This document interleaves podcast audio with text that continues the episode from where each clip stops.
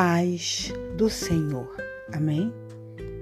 Dando continuidade ao declamo da palavra do Senhor, hoje vamos continuar no livro de Esther, capítulo 4, que diz assim: Quando Mordecai ficou sabendo o que fizeram, rasgou as suas roupas e se vestiu com pano de saco e jogou cinzas sobre a cabeça e saiu pela cidade gritando e chorando com muita tristeza. Então ele parou fora do portão do palácio, pois ninguém tinha licença de entrar vestido com roupa de luto. E em todas as províncias havia grande desespero entre os judeus. Eles resolveram fazer jejum. Choravam e estavam desesperados por causa da ordem do rei e muitos deles se deitavam em pano de saco e cinzas. Quando as criadas e os criados de Esther vieram e contaram a ela o que tinha acontecido a Mordecai, a rainha ficou muito triste e mandou roupas para ele vestir no lugar. No lugar daquelas roupas de pano de saco. Porém, ele não aceitou as roupas que Esther mandou. Então Esther mandou chamar Atá, um dos secretários do rei, que tinha sido indicado como ajudante dela.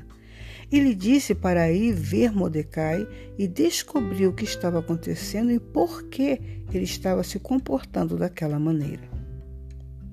Atá foi à praça da cidade e encontrou Mordecai do lado de fora dos portões do palácio escutou toda a história de Mordecai sobre os 2.488 quilos de ouro que Amã prometeu pagar ao tesouro do rei em troca da destruição dos judeus.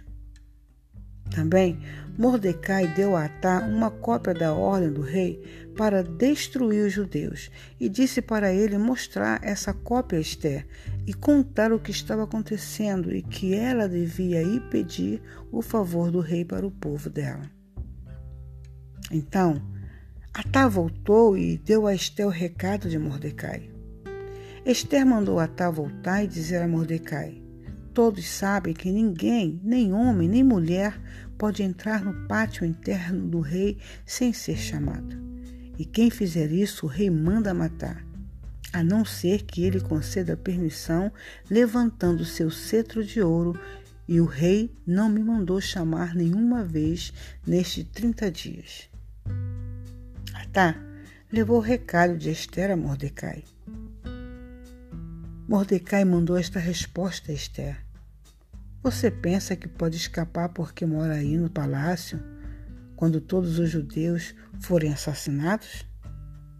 Se ficar calada numa ocasião como esta, Deus vai livrar os judeus de algum outro modo, mas você e seus parentes vão morrer.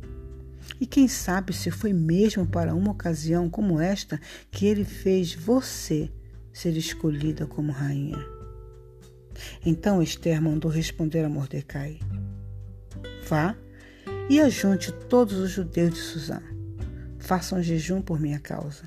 Não comam nem bebam nada durante três dias e três noites. Eu e as minhas criadas vamos fazer a mesma coisa. E depois embora seja proibido, vou entrar e falar com o rei.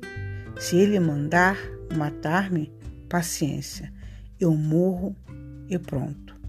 Então Mordecai saiu dali e fez conforme Esther mandou. Amém?